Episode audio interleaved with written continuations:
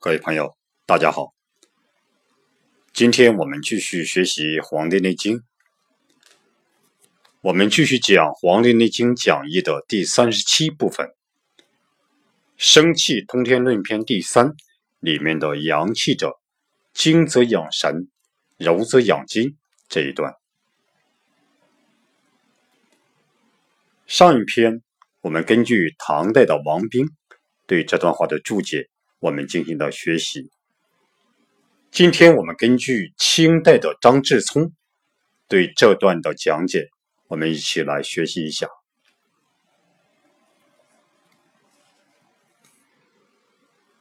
内经》说：“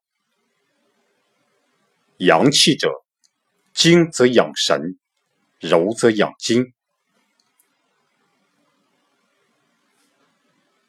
张志聪这样解释。成上门而言，阳气者，内养五脏之神，出而荣养筋骨。肥指通会于肌凑，外位于皮毛。盖有开有合，有出有入者也。什么意思呢？我们这样理解。从上门而言，阳气者，就是承接上门来讲这个阳气，内养五脏之神，就是他在人体内里养育滋养五脏之神，即肝里面藏的魂，心里面藏的神，脾里面藏的意。肺里面藏的魄，肾里面藏的志，这就是说五脏所藏之神，就是肝藏魂，心藏神，脾藏意，肺藏魄，肾藏志。这就是说，他在人体里面养育滋养这个五脏之神，叫内养五脏之神。出而荣养筋骨，它出离这个五脏六腑在外，而荣养一身之筋和骨，就是出而荣养筋骨。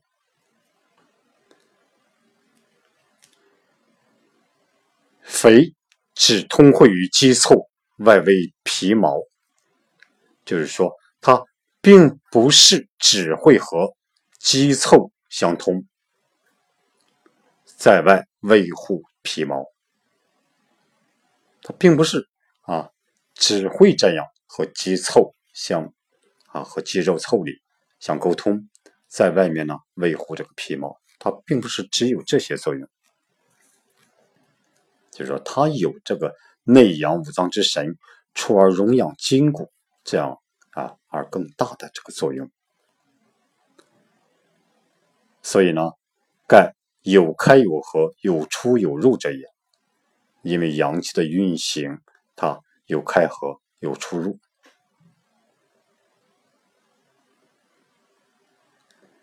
本经曰，就是本经，我们指的这个这个内经曰：五味入口，藏于肠胃。胃无所藏，以养五气，气和而生，津液相成，神乃自生。就《内经》讲，五味入口，五种味道：酸、苦、甘、辛、咸，这五种味道。为什么就是甘？主酸，心主苦，脾主肝，肺主心，肾主咸，这五脏对应的这五种味道。所以说，五味入口的话，它藏于肠胃，它就会进入肠胃之中。胃有所藏，这种味道。被藏于肠胃之中的话，以养五气，就是所藏的这五种味道，来滋养人体的木、火、土、金、水这五行之气。气合而生，精液相成，神乃自生。五行之气相生相合，那么滋养人体生命的精液就产生了，就能滋养人身体生命的这个精液就产生了，神乃自生。这时候呢，人之神明也就形成了。这就是说，我们常说的后天之神。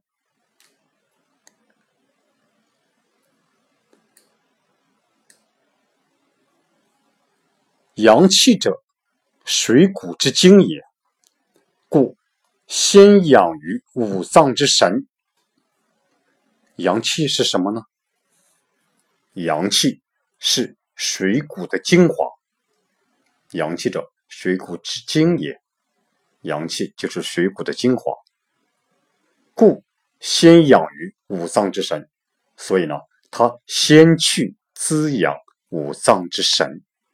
他先来滋养我们这个五脏，先滋养五脏这里面的神明，这种魂啊、神啊、意、魄、志啊，他先来滋养这这五脏之神。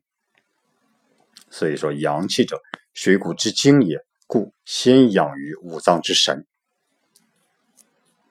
柔者，少阳出生之气也。柔软的柔，柔者是少阳胆经的出生之气，所以柔这种柔软的柔是少阳胆经的这个出生之气，初出之微阳而荣养于筋，是以少阳之生筋也。就是少阳胆经刚刚出生的阳气，去荣养于筋，所以呢，少阳这个筋荣养于筋，也就是柔则养筋矣。这就是说，是以少阳之生筋也。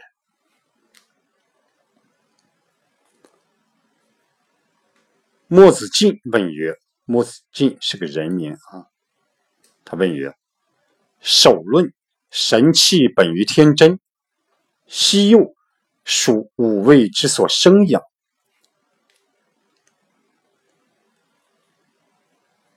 他什么意思呢？这墨子敬就问他说：“开篇论述神气呢，是来源于天真之气，这里为什么又说是？”五味所生养的呢，就是说开篇，我们这个《内经》开篇就论述，这个人之神气是来源于天真之气，而这里为什么又说是五味所生成的呢？啊，五味所生养的呢？回答说，精气神皆有先天，有后天。就说人的精气神都有先天有后天，先天之神气又借后天水谷之所滋生而滋养。就先天之神，先天这个神气，它又借助于后天水谷的滋生而来滋养它。就先天的神气是要。借助于后天水谷的滋生而来滋养的，故曰两经相搏，谓之神。所以呢，被称为两经相搏，谓之神。哪两经呢？两经者，天乙之经，水谷之经也。所以两经就是天乙生水，这个天乙，这个天。乙之间和水谷之间这个两经。这就是阳气者，精则养神，柔则养筋。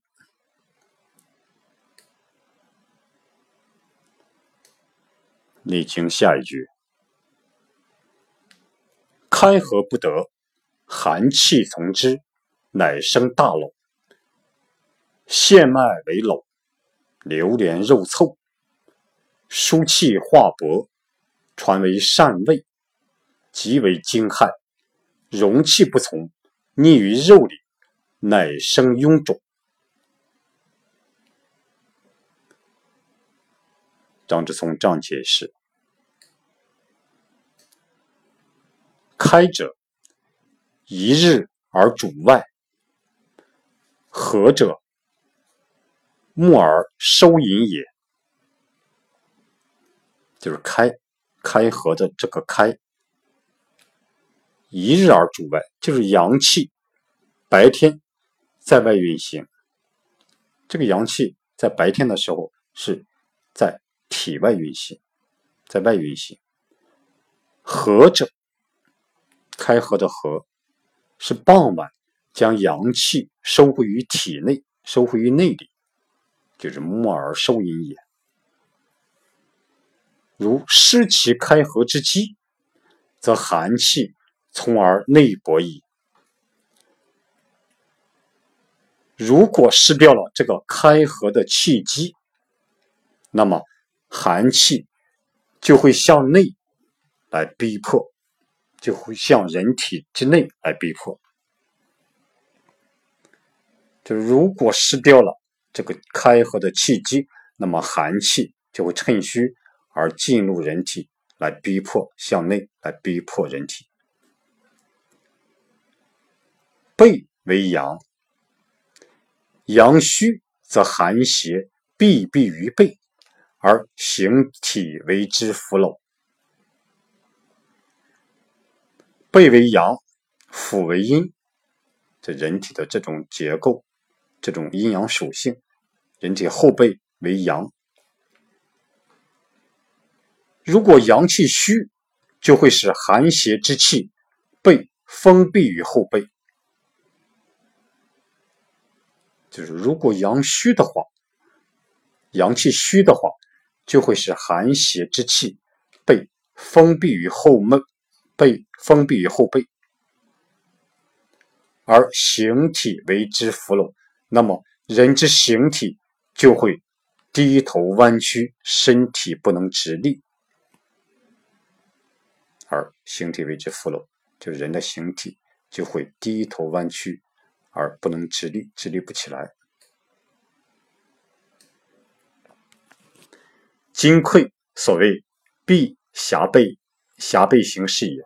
就是金匮里面讲，这个臂是沿着后背而走的啊，下背行也。如阳虚不能为融血之位，邪陷于脉中而为陇，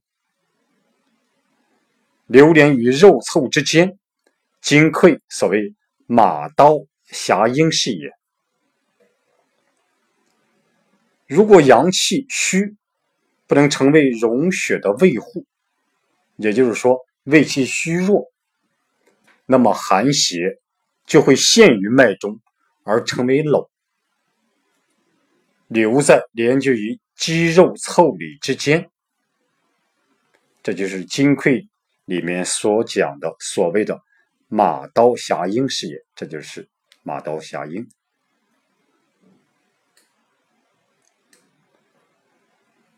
如经书之气化虚薄，则传入于内，而干及脏神矣。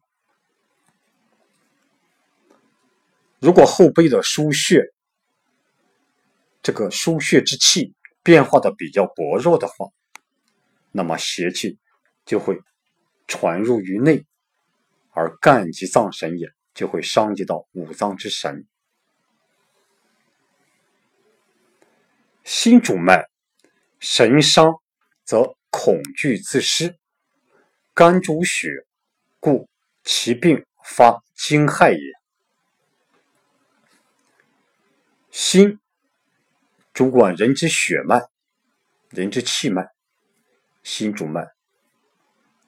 神伤则恐惧自失，心被伤的话，就会伤及心内之神。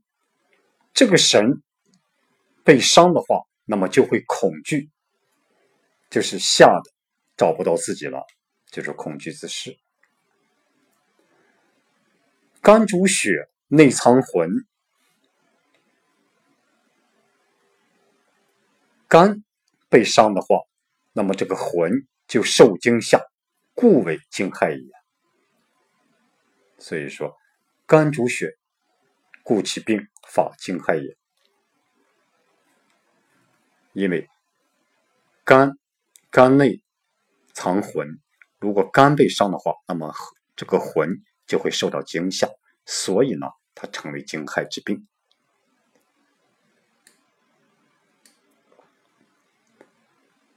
金匮要略》云：“经络受邪，入脏腑，为为内所因，就是经络受邪气。经络如果是感受到邪气的话，这个邪气就会进入到脏腑。”这是因为内里的脏腑虚弱的原因所导致的。邪入于经书，故内干脏气也。邪气如果进入人体的腧穴，那么就会伤及到五脏之气，就是邪入于经书，故内干脏气也。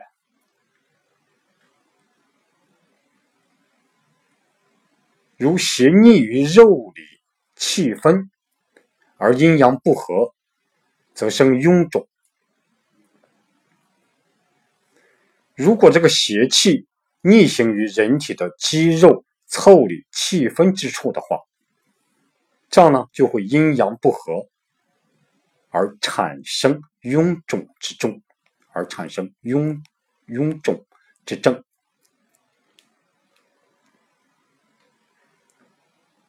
所以说，如邪这个邪逆于逆行于在肌肉腠理气分之处的话，这样呢就会产生阴阳不和谐，那么呢就会使人形成臃肿这个疾病。经曰：阳气有余，容气不行，乃发为痈。阴阳不通，两热相搏，乃化为脓。此言阳气不固，致邪搏于所养之筋而为瘘，内积于所养之神而为精为胃，重阳气之外胃也。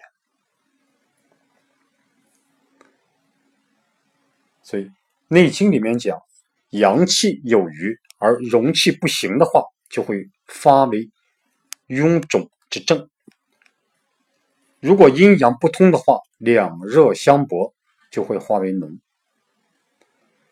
此处都是讲由于这个阳气不牢固，而导致邪气逼迫人体之筋成为瘘病。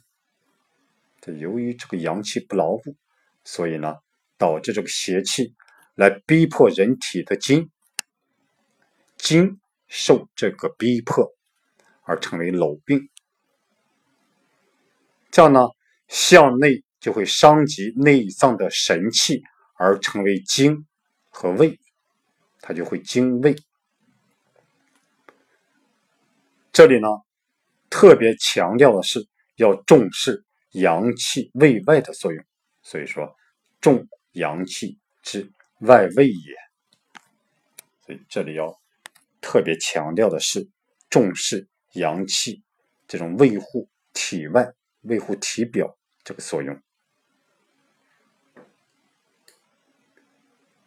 济公曰：“外胃者，首重皮毛，皮毛不固，则入于肉里脉络矣。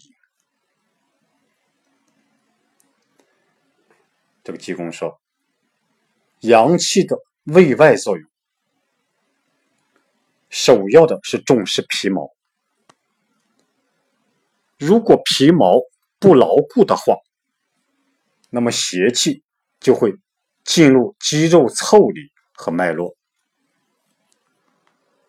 所以说，外卫者，手重皮毛，皮毛不固，则入于肉里脉络矣。墨子进曰：“高粱之变，逆于肉里，乃生大丁。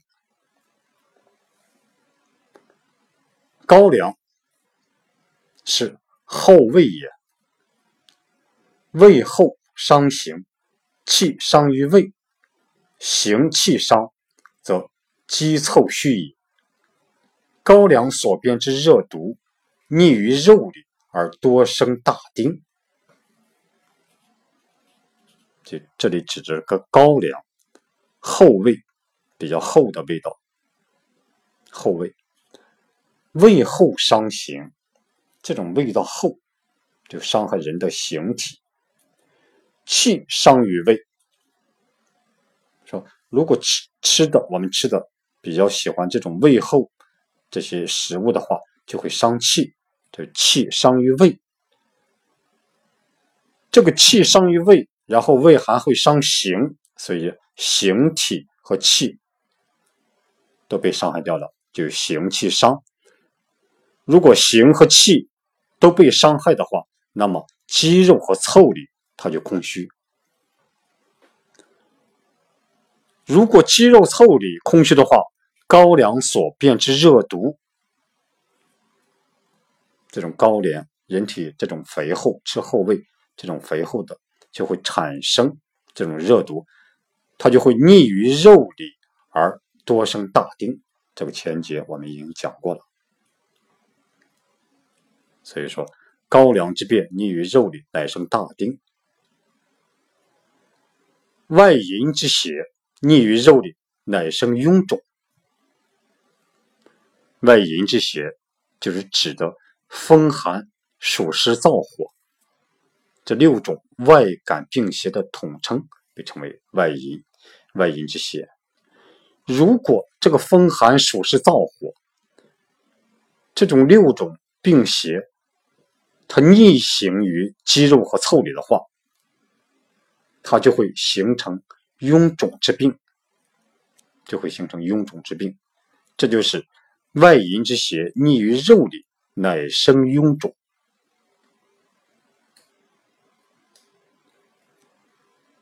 皮毛肉里皆阳气之所主，故曰清净则肉腠必聚，弗能邪弗能害。皮毛肌肉。腠理都是阳气来主宰的，所以说苍天清净，那么呢，则阳气密固，肌肉腠理就会关闭而抗拒邪气，这个邪气呢就不会造成伤害，就邪佛能弗能害也，就是邪气就不能造成伤害。如肌凑固密，忌邪伤皮毛，只不过痤肺之轻疾耳。就是如果肌肉固密，即使邪气伤害到皮毛，那只不过是痤疮或者痱子这样比较轻的疾病了。这就是皮毛肉里皆阳气之所主。故曰：清净则肉臭必聚，邪弗能害。如肌凑固密，既邪伤皮毛，只不过搓肺之清洁耳。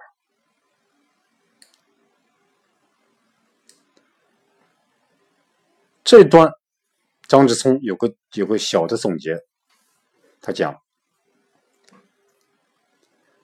能开合而后能运输。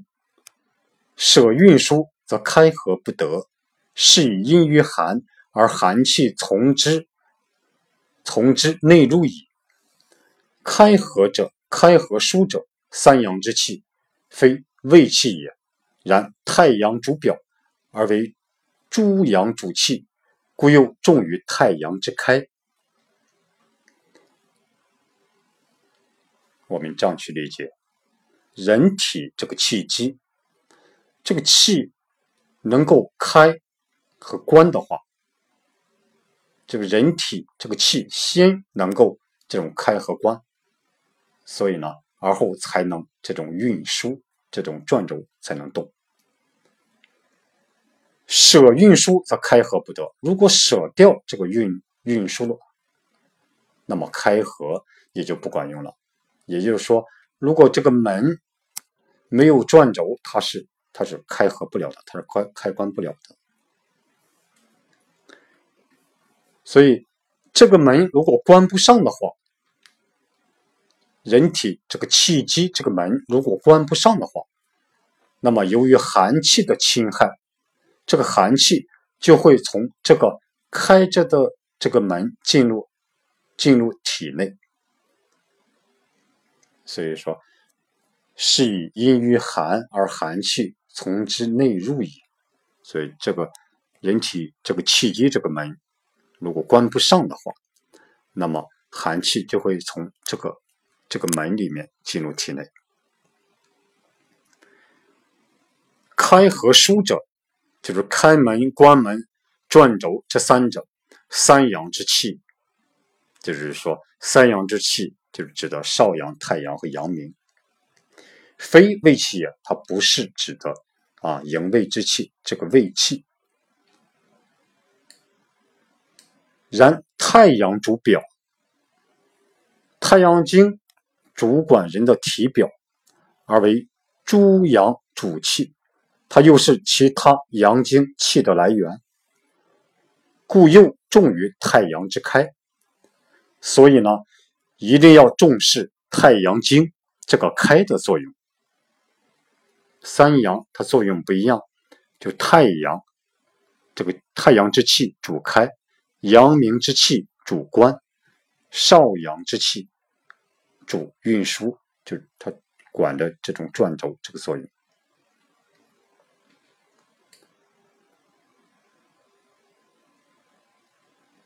这就是开合不得，寒气从之，乃生大瘻。陷脉为瘻，流连肉臭，疏气化薄，传为善味，即为惊骇，容气不从，逆于肉里，乃生臃肿。这段的意思。《内经》下一句：破汗未尽。形弱而气硕，血疏已闭，发为风虐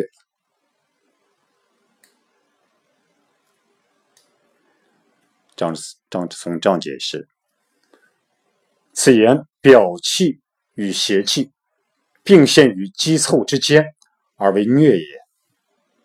就是说，此处说体表之气和邪气都陷于肌肉凑里之间。而成为而成为疟病，而成为疟。肺主皮毛，破汗未尽，表邪未去也。肺主管人体之皮毛，破汗未尽，肺藏魄，肺有主皮毛，所以呢，破汗，魂魄的魄，这个破汗。就是皮毛之汗，表邪未去也。这种破汗还没有出完的话，那么就是体表的这个邪气还没有去除。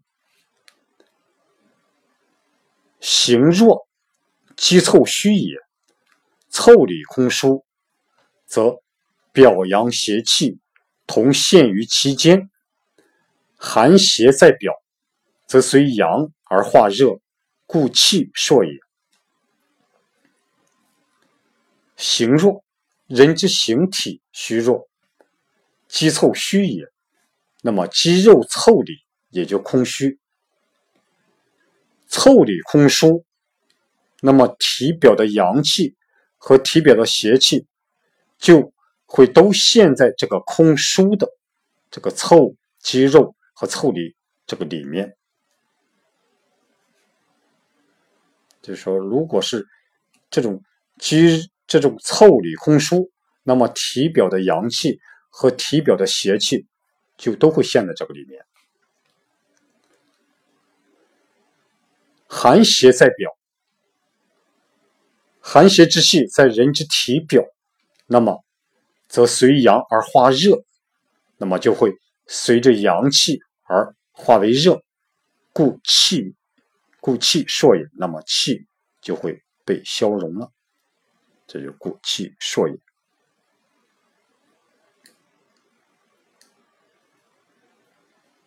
邪虽陷于肌凑。而表气不弱于不入于经，是以血疏已闭。这里所指就是说，这个邪气虽然陷于肌肉凑里，肌肉凑里这里面，而表气不入于经，而体表之气不会进入经脉，所以呢，是以。血数已闭，所以人体之输血，它是关闭的，它作用不一样。所以说，由于人体这个表气它不入于经，体表之阳气它不会进入经脉，所以呢，它就不会进入，所以这个不会进入这个输血，所以人体这个和五脏六腑相通的这个输血，它就是关闭的。风虐，单热不寒之虐也。这里指的风虐是指热不寒的这种虐。风虐，表阳之邪与胃气相遇，则发热也。就体表之邪气与胃气如果相遇的话，人体就会发热。就是体表之邪气与胃气相遇。人体就会发热，这是发热的人体发热的原因。就体表的邪气和胃气相遇，那么人体就发热。夫表气者，太阳之气也；肌凑之气者，五脏元真之气也。体表之气就是太阳经之气，体表之气就是太阳经这个气。肌肉凑里之气，在肌肉和凑里面的这个气，是五脏元真之气，是人体的五脏的元真之气。所以说，人体五脏这个元真之气啊，它是在人体这个肌肉和凑里，在这里面的。《金匮要略》曰：“凑者，三焦通会元真之处。”又曰：“五脏元真通畅，人际安和。”《灵枢经》曰：“三焦膀胱者，凑里毫毛其应。”三焦之气通凑理，太阳之气主皮毛，是以。表气邪气陷于肌凑，则伤元真之气，而太阳之气仍在外也。就是说，大概三焦之气和凑理相通，那么太阳之气主管皮毛。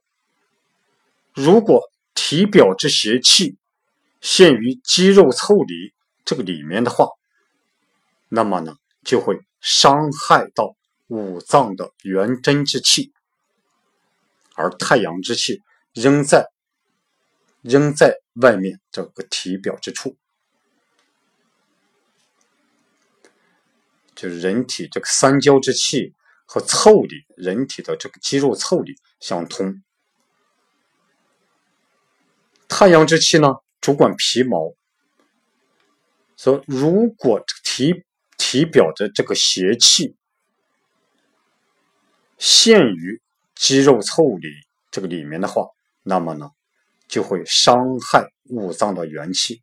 就是说，体表这个邪气，如果要是陷在这个肌肉凑里这个里面的话，这个邪气一旦进入凑里的话，那么就会伤害到五脏的元真之气。为什么呢？这个肌肉这个肌肉凑里之气，就是五脏这个元真之气。所以说，人体这个肌肉凑里之处还是非常关键的。所以平时要啊加强一下自我进，加强一下这种啊在肌肉凑里之处这种按摩，全身这种按摩，以达到强壮五脏这种元气的作用。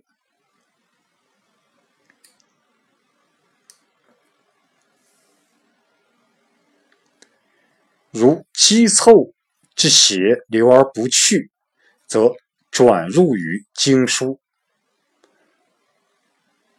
盖五脏精气之相合也。如果在肌肉凑里里面的邪气滞留而没有被除去的话，那么呢，它就会转入到人体的输血，这就是。大概五脏精气相合的这个原因，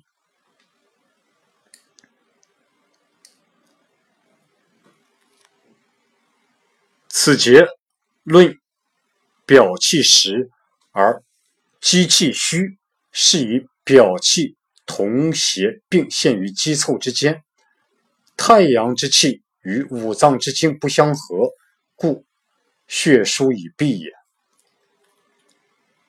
就是说，这一段这个章节论述的体表之气，体表这个人体体表这个气是实的，而肌肉凑里这个气是虚的。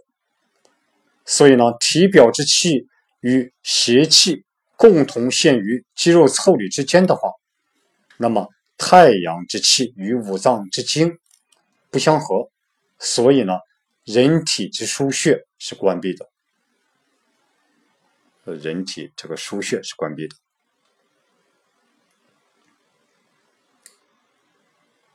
这一段张志聪有个小节，他讲：上节言阳气之不得从何而开，至邪入陷于经书。此言血书固闭，则邪只在气分而为风月，阴阳俱当固密者也。他说：“上节说阳气如果开合，开合不得，就会关闭不上而敞开着。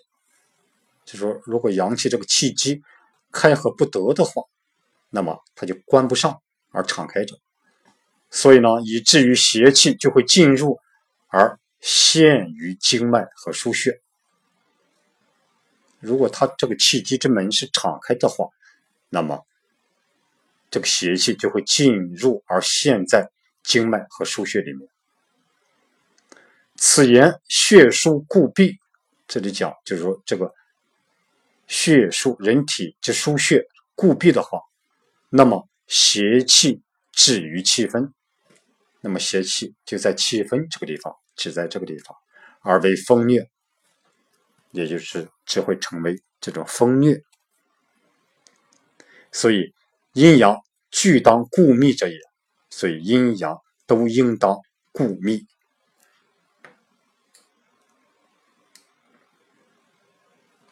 皮毛曰表，肌凑曰外。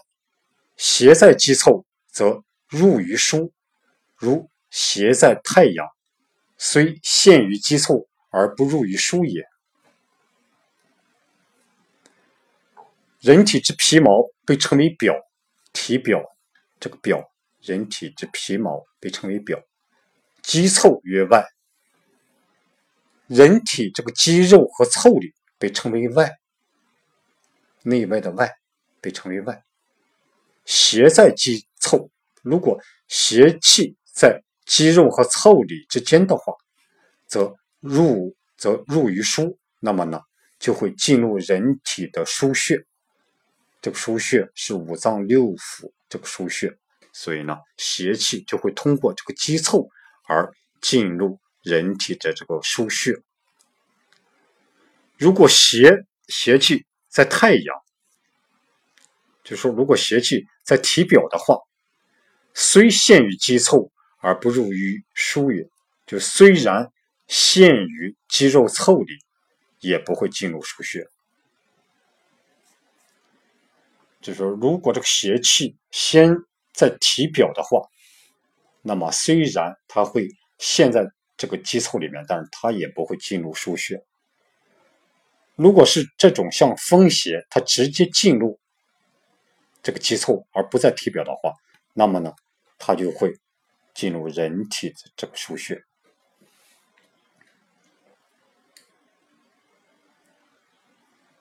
这就是破汗未尽，形弱而气数，血数已闭，发为风疟。这段话的意思。《内经》下语：“故风者，百病之始也。清静则肉臭必聚，虽有大风苛毒，服之能害，此阴时之序也。”张之聪这样解释：“此重调养元真之气，而肌凑之意必密也。”就是此处重点强调调养元真之气，调养五脏这个元真之气，那么肌肉凑里就应该密闭。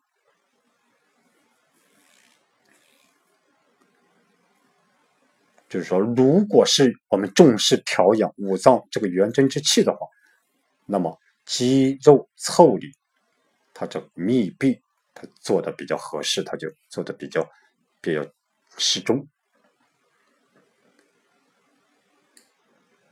夫寒暑始伤于皮毛，风邪之透于肌凑。就是说，寒暑之气首先伤到的是皮毛，而风邪，风邪就会直接到达肌肉和凑里。风者善行而数变，入于肌凑，则及经脉，或为热中。或为寒中，或为偏枯，或成积聚，或入腑而生，或干脏而死，邪气淫逸，不可胜论。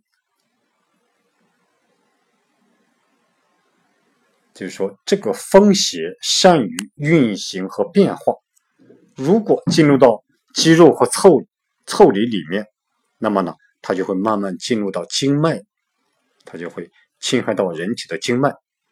这样呢，有的就会成为热中，有的就会成为寒中，有的就会成为偏枯，有的就会成为积聚，有的呢就会进入人体之六腑，有的就会伤害到人体之五脏而导致死亡。这种呢邪气过于放纵啊，不可胜论，就数啊就数不过来。所以故曰。风者，百病之始也。所以说，这个风，风邪是百病的开始。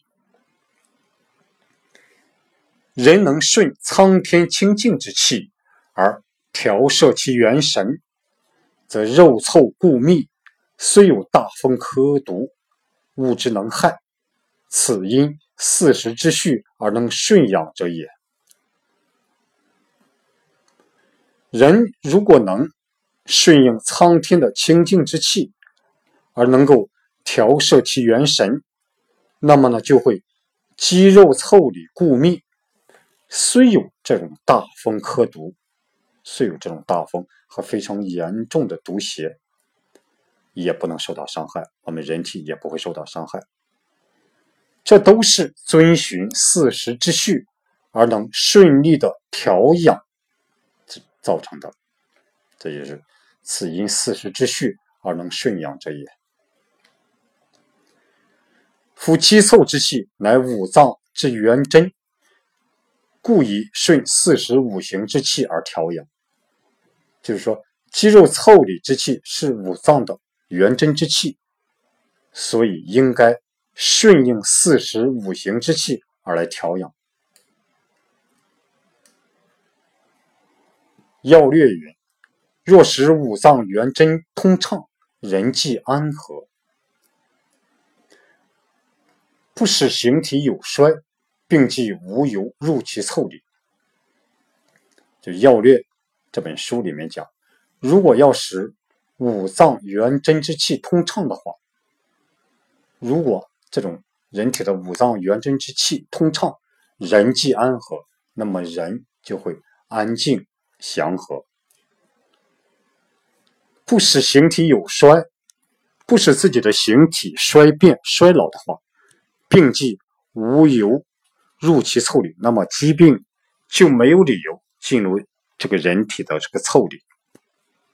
啊，不使形体有衰，我们好好的保养自己这个形体，锻炼自己这个形体，不让它有衰坏、衰变的话，这个疾病就没有理由进入人体这个腠理，也就不会伤及到人体五脏这个元气。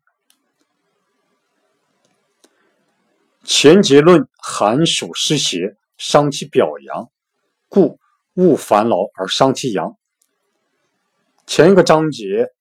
是论这种寒暑湿邪伤害其体表之阳，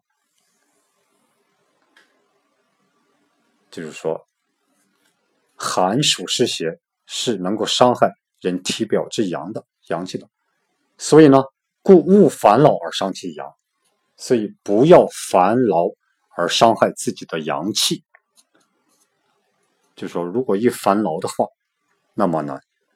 体表之阳就会被伤害掉，那么寒这种寒气、暑气、湿气等等这些邪气就会趁虚进入人体，而造成伤害。此论风邪之透于之伤于肌凑，又当固密其元真也。此处呢，又论述这个风邪会直接进入人体的肌肉腠理，造成伤害。所以又应当固密其五脏元真之气。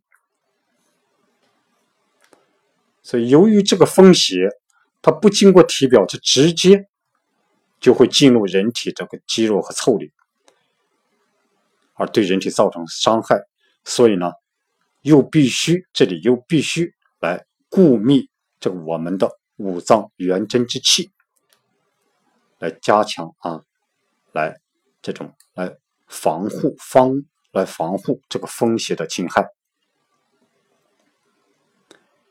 这里张志松有一个小节，他讲，在肌凑络脉曰行，就是说在肌肉腠里被称为行。皮毛肌凑皆阳气之所舍，说皮毛肌肉腠里都是阳气啊所在的地方。所以呢，一呼一吸有开有合，一昼一夜有开有合。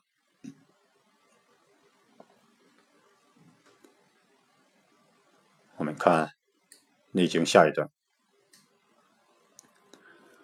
故病久则传化，上下不病，良医勿为。故阳蓄及病死，而阳气当革，革者当泄。不及正治，粗乃败之。张之聪这样解释：病久者，邪流而不去也；传者，是传皮毛，流而不去，则入于肌凑；流而不去，则入于经脉冲输；流而不去，则入于木元脏腑。什么意思呢？我们这样去理解：疾病久了，那么呢，邪气就会滞留而不去。疾病的传递，先传到，先传递到皮毛上，先传到皮毛。在皮毛上，如果滞留而不去的话，那么呢，它就会进入人体的肌肉腠理。在肌肉腠理如果继续滞留而不去，那么呢，它就会进入经脉、冲脉和腧穴，它就会进入经脉、冲脉和腧穴。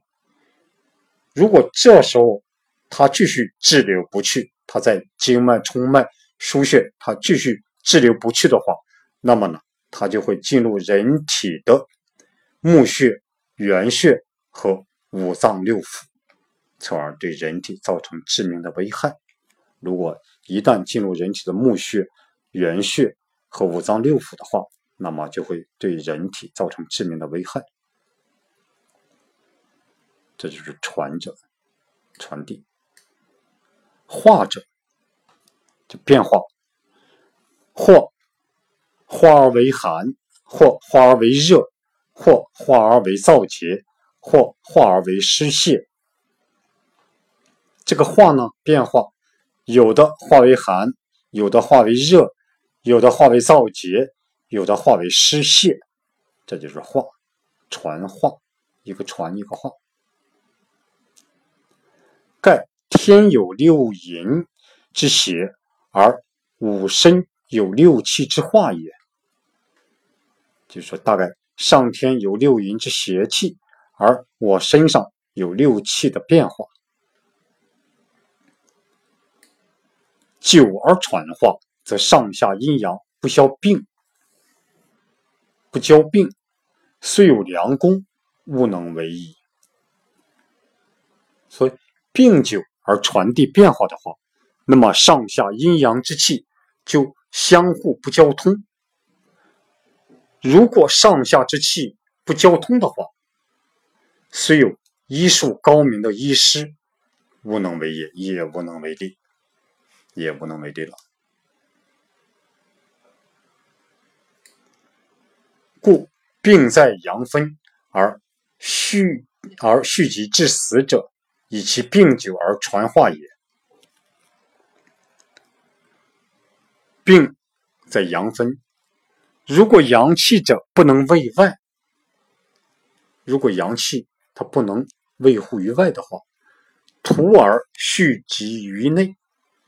就是白白的蓄积在体内，其病久，其病久当死，那么这个病就会久久当死。他这个这个病长久的话，不久就会死亡。以其病久而传化也，那就是他这个病长久而传化这个原因。故病在阳分。而良公当急助阳气，以隔拒其邪，勿使其传化；隔者当泄其邪，更勿使其流而不去也。所以说，如果病在阳分，那么呢，高明的医师就会立即去沟通这个阳气，就记住阳气，用它。来把邪气隔离开，把邪气隔离开，而不是邪气传化。隔者当泄其邪，隔者就是乖隔不通之位，当卸掉这个邪气，更不要使它存留而不去，就是说更勿使其留而不去也，就是更不要使它存留而不去。若不急用。此正治之法，皆粗功之败，乃是也。如果不急用这个正确的治疗方法，那么都是医术粗劣的人把这些事情给做坏了。这粗工之败，乃是也。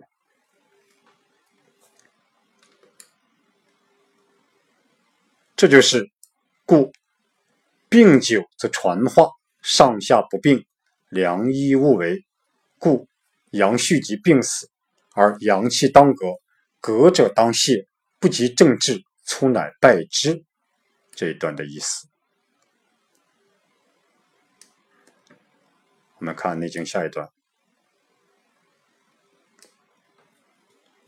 故阳气者，一日而主外，平淡人气生；日中而阳气隆，日息。而阳气已虚，气门乃闭。是故默而收聚，无扰筋骨，无见物露。凡此三时，形乃困薄。张之聪这样解释。总结上文而言，阳气之有开有合，然又重其卫外而为固也。就是说，总结上文而言，说阳气它是有开有合的，然而又应该重视它的维护体外的作用。就阳气虽然有开有合，但是呢，更应该重视它这种维护体外的作用。《灵枢经》云：“春生夏长，秋收冬藏，是气之常也。人亦应之。”《灵枢经》说：“春生夏长，秋收冬藏，是气的常态，人也应该这样。”以一一日分为四时：朝则为春，日中为夏，日入为秋，夜半为冬。就是说，如果把一日一天分为四时的话，那么呢，早晨为春天，中午为夏天，傍晚为秋天，深夜为冬天。朝则人气始生，故淡晦；日中人气长，长则盛邪；夕则人气始衰，夜半。人气入入藏，是故木而收敛其气，隔拒其邪，无扰筋骨，无烦恼也；无见物露，亦清净也。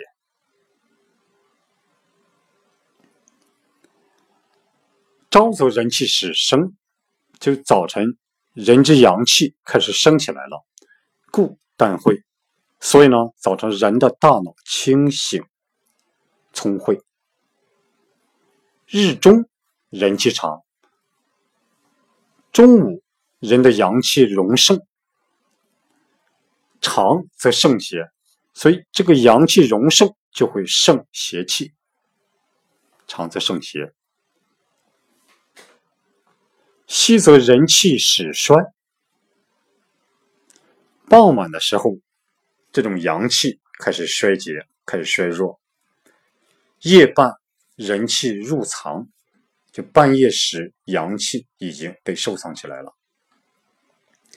是故木而收敛其气，所以呢，傍晚时开始收敛这个阳气，隔拒其邪，来来把阳气来把邪气隔离起来，这样呢，用它来隔拒气邪。用这个阳气储存这个阳气，来把邪气隔离起来。无扰筋骨，就是无烦恼也。无扰筋骨，就是没有烦恼。无见物露，亦清净也。所以无见物露，就是应该清净。若凡此而欲如三十之动作，则形体乃为邪所困迫矣。就是如果违背此三时的规律而去动和做的话，如果违背此三时，就是平淡日中和日日夕，就是早晨、中午和傍晚，违背这个三时这个规律而去动和做的话，那么呢，形体就会被邪气所逼迫困扰，则形体乃为邪所困不已。那么形体就会被邪气所逼迫困扰，这就是故阳气者一日而主外，平淡人气生，日中而阳气隆，日西而阳气已虚，气门乃闭。是故木而收聚，无扰筋骨，无见物露。凡此三时，形乃困薄。这段话的意思。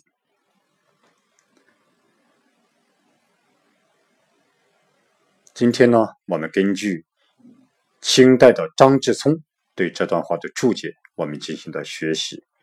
大伙可以关注我的微信公众号“何祥居”，和谐的和，吉祥的祥，居住的居，上面有这篇文章的文字版这个内容。